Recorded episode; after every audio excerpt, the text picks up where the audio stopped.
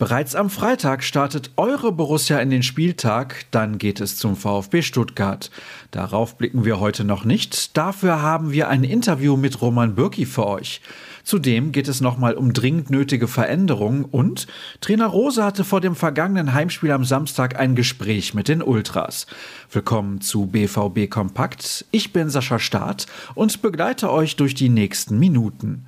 Wenn ihr die heutige Folge hört, dann ist unser XXL-Interview mit dem scheidenden Roman Bürki bereits online. Jürgen Kors und Sascha Klaverkamp haben sich sehr ausführlich mit dem Schweizer unterhalten, der ab 1. Juli in den USA bei St. Louis City unter Vertrag steht. 232 Spiele hat er bis dato für die Dortmunder absolviert. Im Gespräch blickt er reflektierend auf seine Zeit zurück und sagt zum Wechselbad der Gefühle, plötzlich auf der Tribüne zu sitzen. Ich habe hier in Dortmund tolle Menschen kennengelernt, allen voran meine Teamkollegen.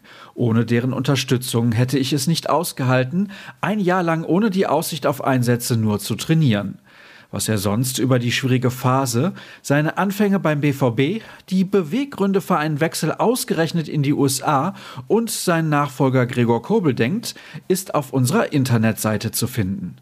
Bereits gestern habe ich euch auf das Meinungsstück des Kollegen Dirk Krampe zur unvermeidbaren Veränderung in Bezug auf die Kaderplanung hingewiesen. Darüber hat er nochmal ausführlich mit Sebastian Kehl geplaudert. Der muss und will eine Menge verändern, er wird aber möglicherweise von der Realität ausgebremst. Was es damit genau auf sich hat und wie die Pläne aussehen, das könnt ihr online bei uns nachlesen.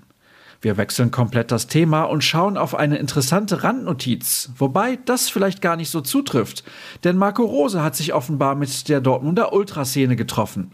Das war privat, über Inhalte spreche ich nicht, meinte er gegenüber Sky.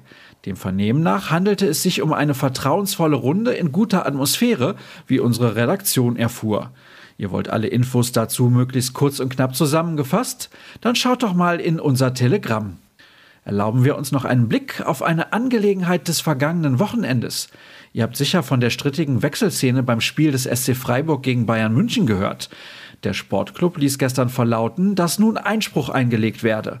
Wir hatten keinen Anteil und Einfluss auf die Geschehnisse rund um den Wechselvorgang. Dennoch zwingt uns die Rechts- und Verfahrensordnung des DFB formal in eine aktive Rolle. Wie das ausgeht, das sollte eigentlich für alle Schwarz-Gelben nicht relevant sein, denn die eigenen Leistungen sind einfach zu schwankend.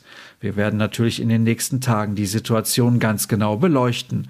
Zum Beispiel in unserem wöchentlichen Podcast, den ich am Mittwoch mit Jürgen Kors aufzeichnen werde.